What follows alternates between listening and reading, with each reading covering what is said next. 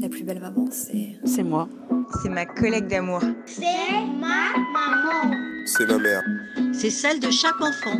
La plus belle maman, c'est ma belle-mère. C'est ma propre maman. C'est ma mère. La plus belle maman. Mais c'est toi, voyons. La plus belle maman, c'est toi.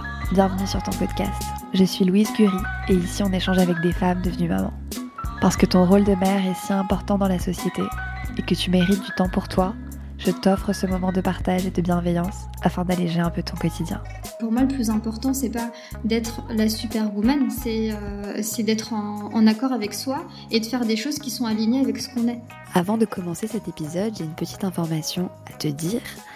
Pour le prochain épisode, qui devra avoir lieu le 24 décembre, je vais changer la date pour que tu ne l'écoutes pas le jour de Noël. Donc je vais l'avancer, je t'informerai à travers la newsletter et euh, sur les réseaux sociaux.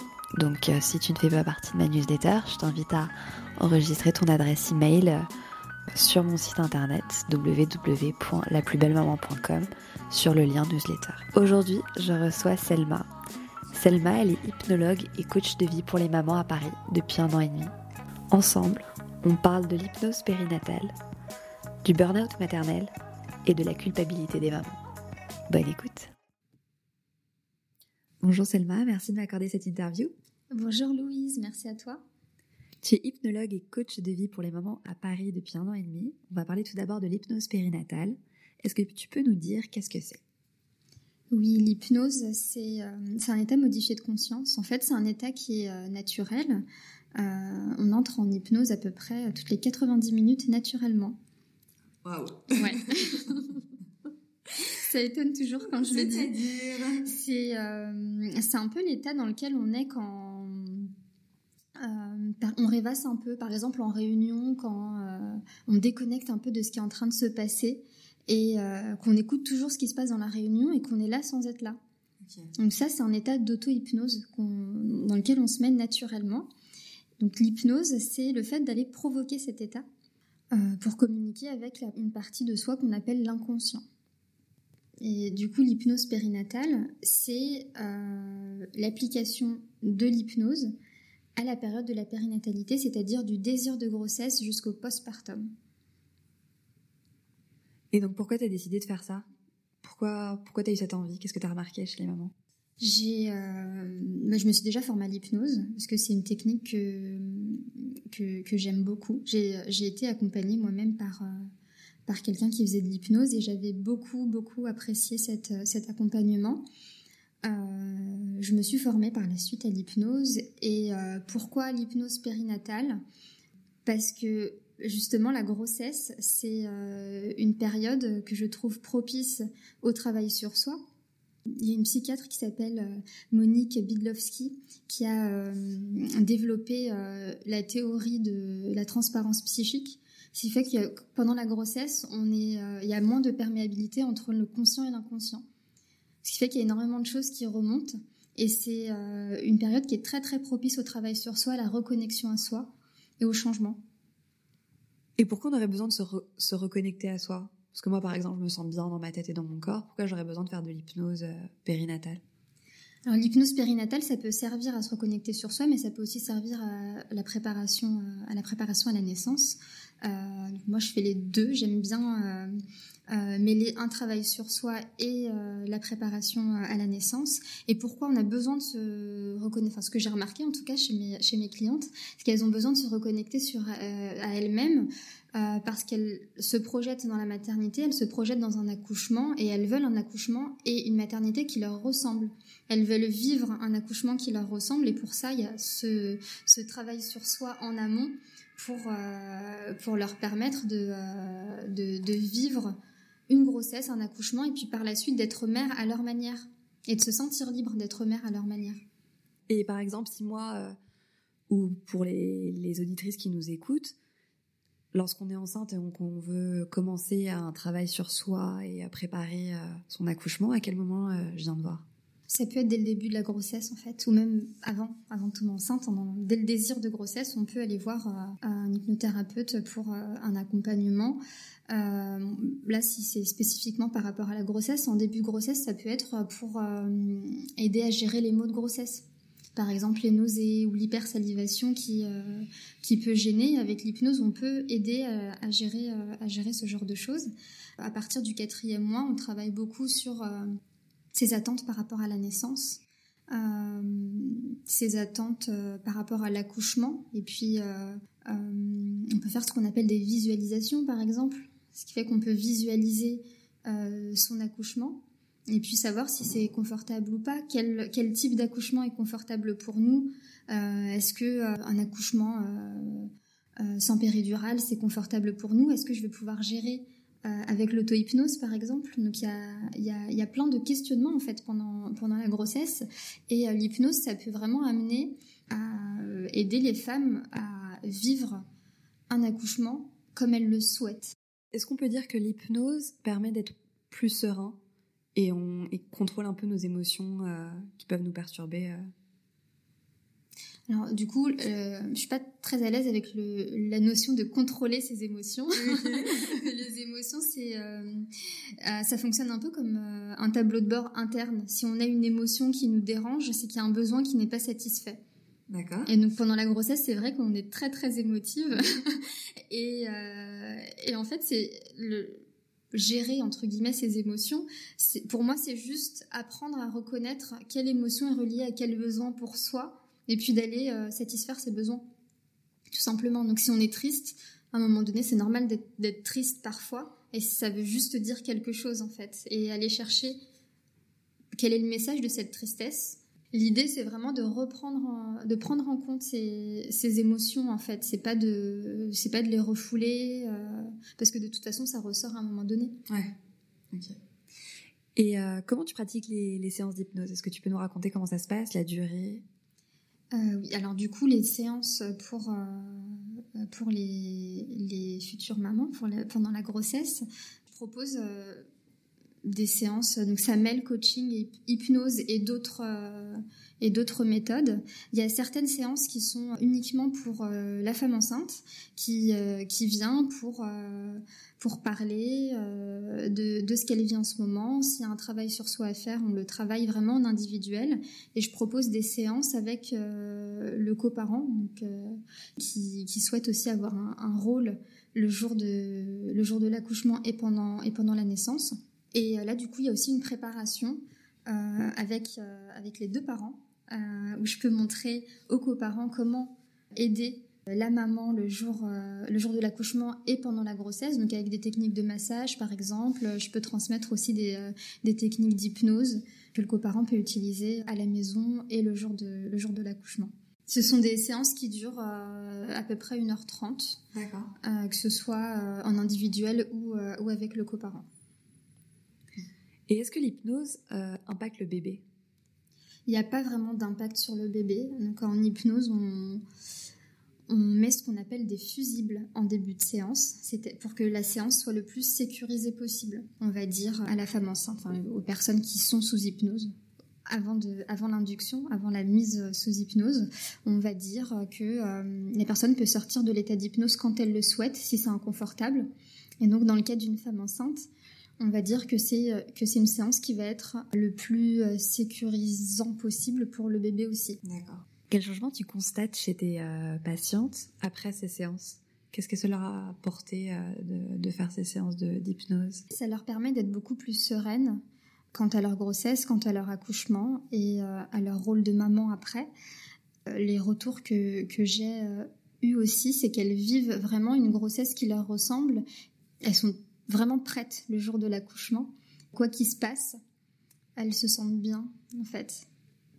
Tu parlais d'auto-hypnose. Euh, est-ce que tu conseilles de faire ça à, tes patientes? Et si oui, euh, combien de fois par semaine? Comment ça se passe? Est-ce que par exemple, si des auditrices nous entendent, est-ce qu'elles peuvent taper sur Google, sur YouTube, auto-hypnose et le faire? Ou c'est pas très conseillé? Dis-nous. Oui, l'auto-hypnose, euh, moi je le conseille, c'est une, technique qui est vraiment formidable. Euh, d'ailleurs, euh, j'enseigne l'auto-hypnose en fait lors, de mes séances. Et l'idée c'est que au fil des séances, les, les futures mamans soient totalement autonomes et qu'elles puissent utiliser l'auto-hypnose après toutes seules, sans forcément écouter un enregistrement, vraiment toutes seules pour, pour gérer ce qu'elles ont à gérer ça m'arrive souvent pour des personnes qui veulent euh, accoucher sans péridurale, par exemple, de faire beaucoup de séances sur la gestion de, la douleur et que le jour de l'accouchement, elles gèrent leur douleur par l'auto-hypnose. Elles gèrent totalement en fait leur, euh, leur accouchement euh, grâce à l'auto-hypnose. Et j'ai peut-être une question un peu bête, mais j'ai l'impression que quand on fait par exemple, quand on voit des émissions sur l'hypnose, on, on rentre dans, un, dans l'inconscient. L'hypnotiseur, des fois, il a l'air d'avoir du mal à réveiller la personne. Je me demande, en auto-hypnose, c'est. J'arrive pas très bien à comprendre comment on peut faire pour se sortir de, cet inconscient. Euh, ce, qu'on voit à la télé, c'est très très différent de, l'hypnose que je pratique. Parce qu'à la télé, c'est de l'hypnose euh, de spectacle. Donc c'est une hypnose qui est très très directive. Euh, moi, ce que je pratique, c'est l'hypnose ericksonienne. Donc on s'adapte vraiment à la personne qui est, qui est, avec nous. Et c'est une hypnose qui est beaucoup moins directive. Donc ça peut prendre du temps parfois pour rentrer en état d'hypnose. En ressortir, en, général, ça se passe très très bien. Ça met ça, ça, a dû m'arriver une fois d'avoir du mal à réveiller entre guillemets quelqu'un, mais c'est pas c'est vraiment très très différent de ce qu'on voit à la télé. Et euh, on a cette image un peu euh, d'hypnose de spectacle ouais. où euh, on n'est pas du tout conscient de ce qu'on fait, euh, où on peut nous faire faire n'importe quoi. Ouais. C'est pas du tout ça en fait. Le, en, en, hypnose ericksonienne, on permet, euh, enfin la personne est toujours consciente, même si il y a l'inconscient qui est là, on est quand même conscient de ce qui se passe on est quand même toujours conscient de ce qui se passe. Et puis le réveil se fait en douceur et en auto-hypnose. Il suffit juste avant de se dire la durée. Donc là, cette séance, elle va durer euh, euh, 10 minutes, par exemple. Au bout de 10 minutes, on se réveille. Dans l'apprentissage de l'auto-hypnose, il y a aussi l'apprentissage de la gestion de la profondeur de la transe hypnotique. Donc euh, on peut avoir une transe qui est plutôt profonde, comme on peut avoir une transe qui est assez légère. Et ça, ça s'apprend en fait à gérer. D'accord. Cette... On choisit, on choisit le degré en fait. Oui, ça s'apprend totalement. Donc euh, on peut faire de l'auto-hypnose. Moi, je sais que quand j'anime des formations, par exemple, eh ben, je suis en auto-hypnose souvent parce que. bah, oui. Là, en ce moment, est-ce que tu es en auto-hypnose? Là, non. Mais du coup, ça m'arrive assez souvent d'être euh, d'être en auto-hypnose pour faire des choses. Euh, euh, ou si j'ai mal quelque part, ou si je vais chez le dentiste, je me mets en auto-hypnose chez le dentiste, par exemple, aussi, parce que c'est quelque chose qui me stresse et j'ai du mal à, à, à, gérer, donc je me mets en auto-hypnose, et puis ça, ça, ça, ça, se passe très bien. Ah ouais. Je suis, je suis un peu choquée.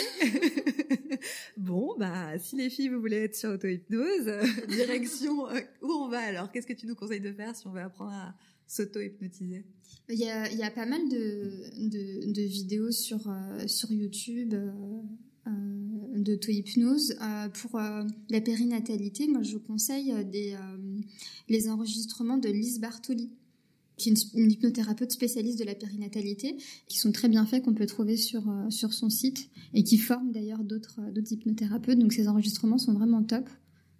D'accord. Bon, je, mets, je mettrai les liens sur, dans la description. J'ai lu un article comme quoi il y avait une maman d'Angleterre qui voulait avoir euh, un enfant depuis euh, 7 ans. Et grâce à l'hypnose, elle a, 4 semaines après avoir fait une séance, elle a réussi à tomber enceinte. Est-ce que c'est un mythe ou euh, c'est une réalité? C'est une réalité. Euh, il y a dans l'infertilité, il y a des raisons médicales. Il y a 15% des femmes qui n'arrivent pas à tomber enceinte qui n'ont aucune raison médicale. Et donc, à ce moment-là, ça peut être un blocage inconscient et on peut faire quelque chose avec l'hypnose. Euh, les blocages inconscients, ça peut être euh, une femme qui n'arrive pas à se projeter en tant que maman, une femme qui a peur de la grossesse ou une femme qui a peur de l'accouchement. Mmh. Et donc là, elle va avoir un, un blocage et l'hypnose, ça permet justement de libérer ces, euh, ces, ces, blocages. Et donc toi, tu fais, euh, tu aides aussi des femmes qui ont cette envie d'avoir un enfant et qui n'y arrivent pas Oui, oui, j'accompagne aussi des, euh, des femmes qui sont dans cette démarche-là, donc qui euh, soit qui n'ont aucune raison médicale et qui souhaitent euh, qui souhaitent tomber enceinte. En général, en une ou deux séances, c'est ok en fait, parce que c'est juste aller chercher euh, quel est le blocage et quelle est l'intention positive de ce blocage. Parce qu'évidemment okay. si euh, s'il y a un blocage c'est euh, l'inconscient ne fait pas quelque chose pour nous faire du mal. On se fait pas du mal à soi-même quoi. Donc s'il il y a un blocage c'est qu'il y a une intention positive derrière. Donc on va aller chercher le blocage l'intention positive et on va on va aller trouver les ressources pour libérer ce blocage. Et j'accompagne aussi parfois des femmes qui sont en parcours PMA d'accord euh, pour, pour euh, multiplier les chances que, que le, la PMA fonctionne en fait. Et ça remarche euh, Qu'est-ce que tu peux en dire les résultats par rapport à ça? Oui, ça fonctionne bien. Ça fonctionne bien parce que parce que du coup les femmes y vont beaucoup plus sereines au rendez-vous au rendez-vous médicaux et L'utérus, c'est un muscle. Hein. Et quand on est stressé, les muscles se contractent. Donc quand on est stressé, l'utérus se contracte. Et quand l'utérus est contracté, euh, c'est plus difficile de, de, tomber enceinte. pour le dire avec des mots simples. D'accord, donc décontractez-vous. bah, on, travaille beaucoup sur la détente en fait. Hein, quand on est en, en période de... Donc, en, en désir de grossesse, euh, en en hypnose, on va beaucoup travailler sur la détente de, la, future euh, maman. Et euh, j'ai remarqué aussi sur Internet qu'on pouvait, euh, on peut prévenir le burn-out maternel. Est-ce que tu peux nous, expliquer comment Je pense que c'est aussi le fait de, de se recentrer sur, sur soi? Oui, alors le burn-out maternel, ça vient quelques semaines, voire quelques mois après l'accouchement. Euh, il y a beaucoup de, y a beaucoup de personnes qui confondent baby blues et burn-out maternel. Donc le burn-out maternel, ça peut, euh, ça peut se prévenir à partir du moment où on pense à soi et qu'on n'est pas juste dans son rôle de mère ou euh, parce qu'en général les femmes qui font un burn-out maternel c'est qu'elles veulent être elles veulent être euh, la maman parfaite. Euh, et donc on peut prévenir ça en expliquant que c'est juste normal de, de, faire des erreurs et, euh, et que le tout c'est d'être mère à sa façon. C'est pas d'être euh, la super maman qu'on voit sur Instagram ou, ou dans les magazines est-ce que toi tu peux prévenir le baby blues qui est complètement différent? Ouais, le baby blues, ça vient euh, quelques jours après. Euh, enfin, c'est pas obligé, mais ça peut survenir quelques jours après euh, après l'accouchement. Et en fait, c'est une chute d'hormones. Donc le jour de l'accouchement, il y a une hormone qui s'appelle l'ocytocine, qui est l'hormone de l'attachement et qui est aussi une hormone qui permet d'augmenter le niveau de bien-être. Qui, donc on a un, petit shoot d'ocytocine le jour de l'accouchement et il y a une retombée de, ces hormones-là le, le jour d'après. Donc on peut ressentir un certain mal-être. C'est euh, possible. Il y a des femmes qui le, qui le vivent, d'autres qui ne le vivent pas. Donc on peut être très triste, on peut être euh, très émotive les jours après l'accouchement. On peut accompagner aussi ça en expliquant que c'est normal, en entendant aussi la tristesse et parfois la détresse des mamans. Voilà, il y a un autre phénomène aussi dont on parle pas trop, c'est le mummy blues. C'est ah, les femmes qui sont enceintes et euh, qui sont, euh, enfin du coup c'est pas le baby blues de mmh. après accouchement, c'est euh, la petite, le petit mal-être pendant la grossesse et qui aimerait être heureuse d'être enceinte et, et, et, qui ne se sentent pas heureuses et qui sont mmh. plutôt tristes d'être enceintes et qui ne comprennent pas pourquoi parce que c'était une grossesse qui était désirée, etc. Et ça aussi c'est ça, ça, ça m'arrive souvent que des femmes viennent me voir pour ce genre de choses, qu'elles n'arrivent pas à accepter leur grossesse alors que c'était une grossesse qui était désirée, donc elles se sentent tristes. Et donc toi, tu vas essayer de résoudre euh, via euh, l'hypnose, mais aussi tu es coach. Donc euh, raconte-nous peut-être cette nouvelle, cette casquette de coach. comment tu fais pour pour aider ces femmes-là en étant coach de vie? Le coaching, c'est un accompagnement. Donc, comme je disais tout à l'heure, j'utilise vraiment le coaching comme base euh, et, l'hypnose plutôt comme un outil. Sur ton site internet, tu parles de faire la paix avec soi-même. Je voudrais savoir pourquoi tu dis ça. Qu'est-ce que tu as remarqué chez les mamans? J'ai remarqué chez les mamans qui, euh, qui, viennent me voir euh, beaucoup de culpabilité. Donc, en général, les femmes qui viennent, c'est parce qu'elles veulent prendre du temps pour elles ou parce qu'il y a un problème, elles ont un problème d'organisation ou qu'elles elles sont dépassées en fait dans leur rôle de, euh, de, de, maman et avec leurs différentes, euh, leurs différentes casquettes. Euh, et donc faire la paix avec soi-même, c'est justement se libérer de cette, cette, culpabilité.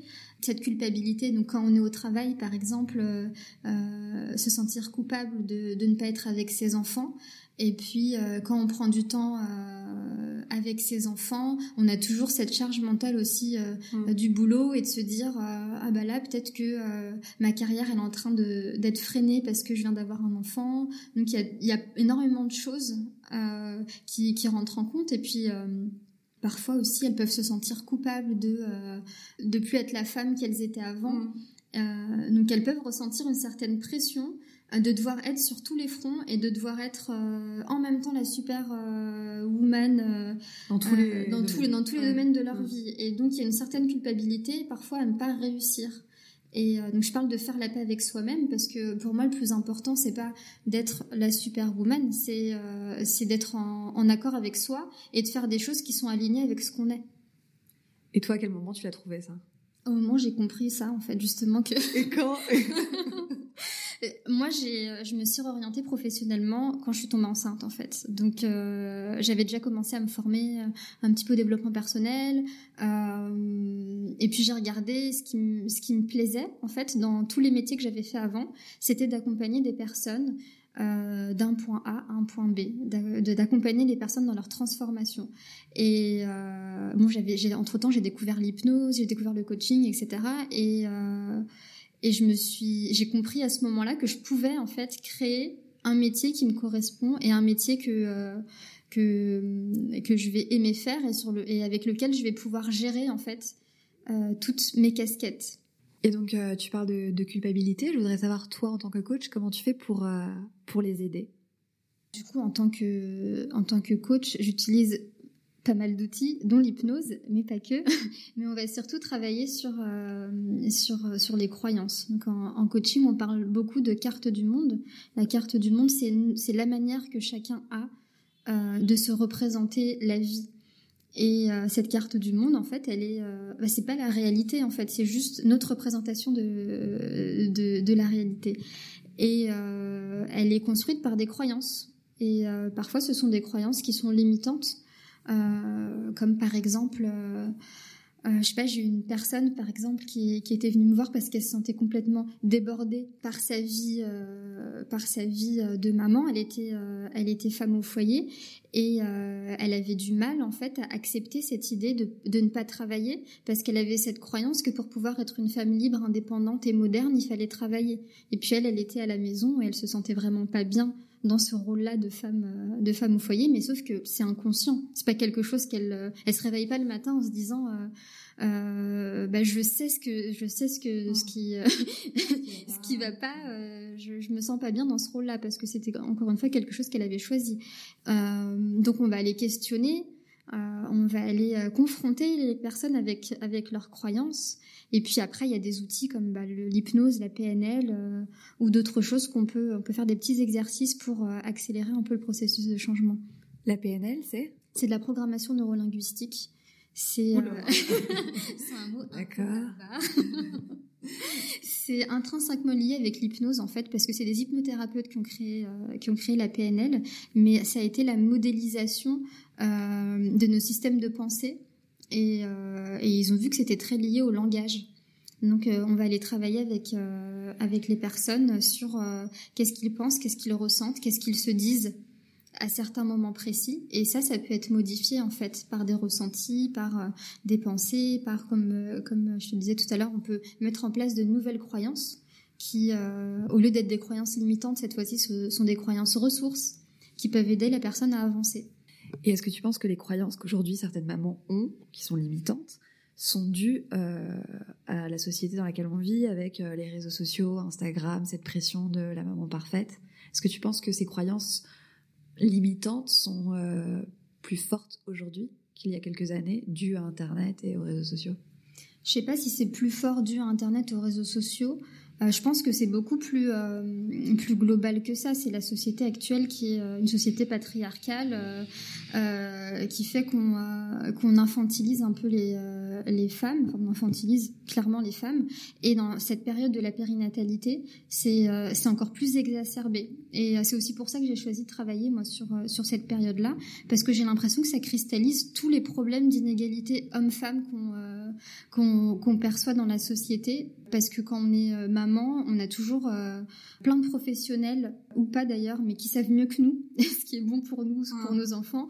Euh, pendant la grossesse, c'est pareil. Il y a toujours plein de plein de gens qui savent mieux que nous et euh, comme on n'est pas pro ou bah on nous dit de nous taire et juste d'écouter ce qu'on dit mais sauf que ça peut être des avis totalement divergents et à un moment donné il faut aussi être conscient que bah, un pédiatre, par exemple, il va donner des conseils par rapport à ses connaissances à lui, mais c'est encore une fois, c'est sa carte du monde, c'est pas la vérité.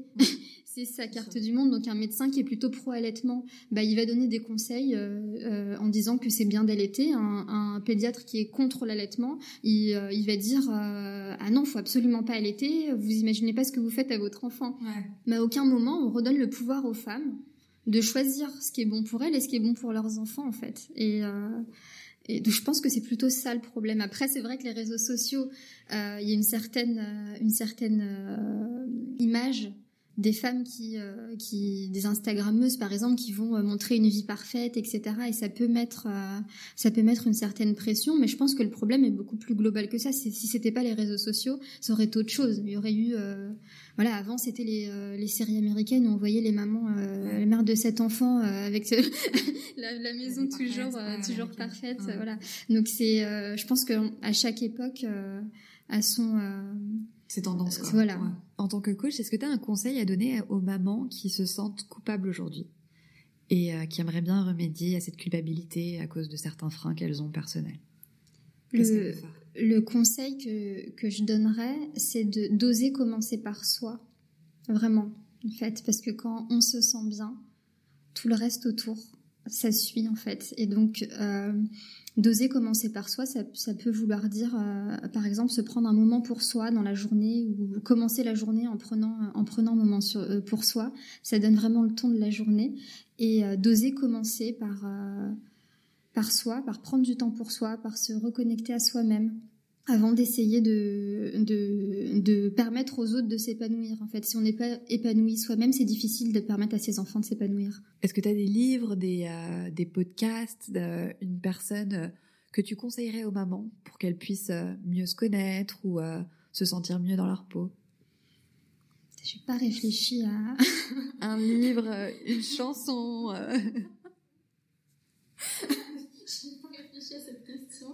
Euh, un livre que je pourrais conseiller. Qui t'a marqué et qui a fait que tu t'es dit non mais il faut que je prenne du temps pour moi. Après, le, le, j'aime beaucoup lire. Euh, c'est pas forcément des livres qui sont liés à, à, la, à la, maternité, à la parentalité. Euh, si je peux conseiller un, bah si si j'en ai un en fait. je peux conseiller un livre euh, d'une d'une écrivaine euh, qui s'appelle Elif Shafak. Euh, elle a écrit un livre que j'adore euh, qui s'appelle Soufi mon amour, mais euh, là lié à la maternité, ce serait son livre qui s'appelle Les Noirs où elle elle met en scène en fait toutes les voix qu'elle a dans sa tête. Donc elle elle parle de son rapport à la maternité en tant qu'écrivaine turque vivant à Istanbul en fait. Et euh, c'est hyper intéressant parce que elle met en scène euh, euh, Miss presque parfaite. c'est des petites voix qu'elle a dans sa tête et, et c'est un peu ce qu'on vit. Quand, quand, on devient mère en fait. Donc c'est un peu comme le dessin animé avec les, les, petites voix qui parlent, non?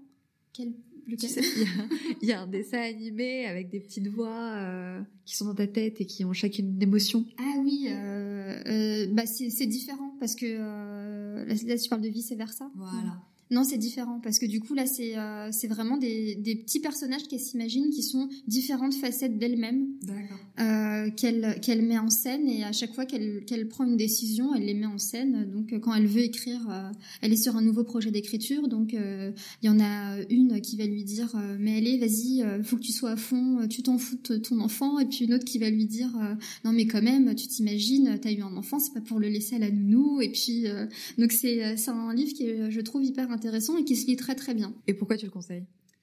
Pour moi, la, la, la, lecture, ça fonctionne comme une métaphore en hypnose, par exemple, où on va aller chercher dans un livre, chacun trouve ce qu'il a besoin de trouver. Et dans ce livre-là, je trouve que c'est, en fait, c'est écrit de telle manière, c'est, c'est, tel, c'est tellement bien amené que je pense que chaque femme, chaque mère peut trouver ce qu'elle a besoin de trouver au moment où elle le lit. Génial. Bon, je mettrai le, le, le titre et euh, le nom de l'écrivaine sur la description de cet épisode. On arrive à la fin de cet épisode. Sur mon compte Instagram, la plus belle tirée du bas maman, je publie tous les jours une photo avec une citation. Je voudrais savoir quelle est ta citation préférée. Euh, c'est une citation de Carl Gustav Jung qui dit Si vous n'avez rien à créer, peut-être pourriez-vous vous créer vous-même. Merci Salma. Merci à toi. Si tu as aimé cet épisode, je te propose de t'abonner au podcast et de m'offrir 5 petites étoiles sur iTunes. Ces étoiles me permettront de me faire connaître auprès d'autres mamans. Je t'invite aussi à me suivre sur Instagram. Mon compte c'est la plus belle du bas maman et à visiter mon site internet www.laplusbellemaman.com. Je m'arrête là. À très vite.